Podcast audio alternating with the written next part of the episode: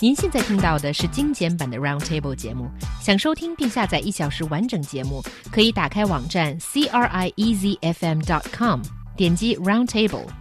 Podcast 用户可以搜索圆桌会议。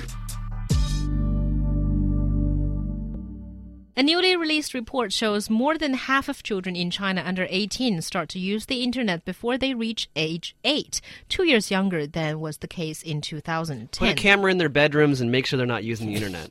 No.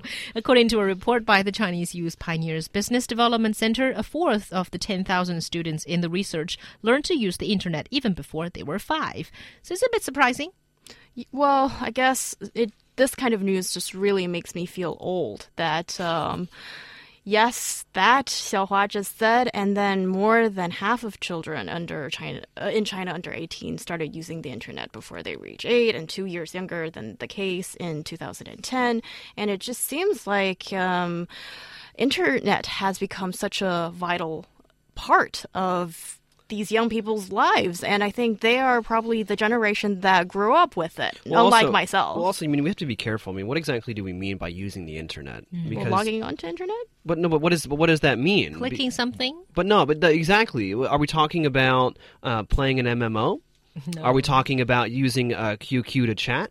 Are we talking about web browsing? Right. And so the idea, the idea of using the internet, number one, has changed quite a bit. I mean, because if I turn on my phone right now, I will be using the internet because it automatically connects via a 3G or Wi-Fi network, and then information begins to be transferred. And so, at this point, with the technological capabilities of the devices that we have, if you put put you know an iPad into the hands of a toddler, well, they're going to be connected to the internet. Well, but are they browsing the internet? Are they using the functions? Although, yes, it's automatically connected, but it doesn't mean I mean, that you're automatically using But I mean, it. according to this report, it's playing games and entertainment, right? So playing games and QQ.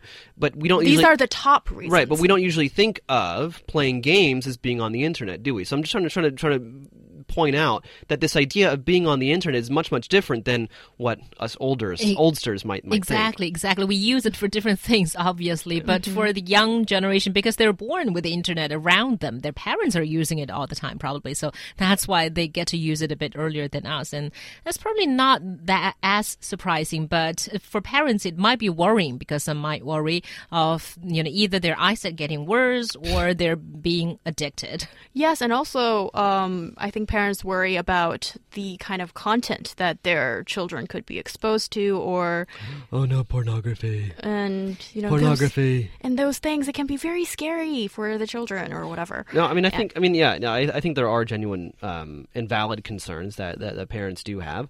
However, if you are a parent that's involved in your child's life, um, that it, that you know spends as much time with them as possible, talks with them as much as possible, limits their access uh, to these types of devices, to screens in general, I would say, then you're probably not going to have much of a problem.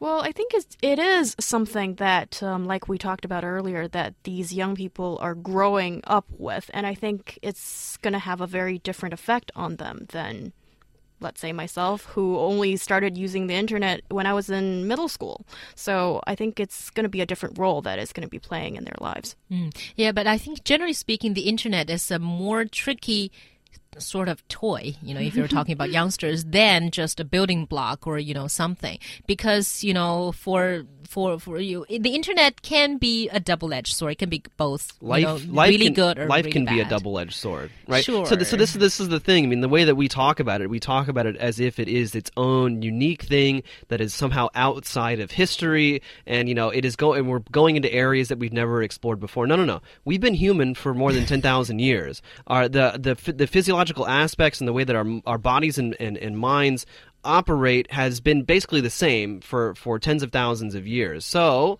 the idea that the internet is somehow different it's just it's just not true the same rules apply but they they are applied in different ways and it, it will it will end up expressing itself differently but we still have to apply our own common sense uh, and and you know knowledge about these when it of things. replaces like time to play outdoors and you know other more healthy activities, I certainly think it but could but become but a again, problem. if you're an involved parent it won't that's my point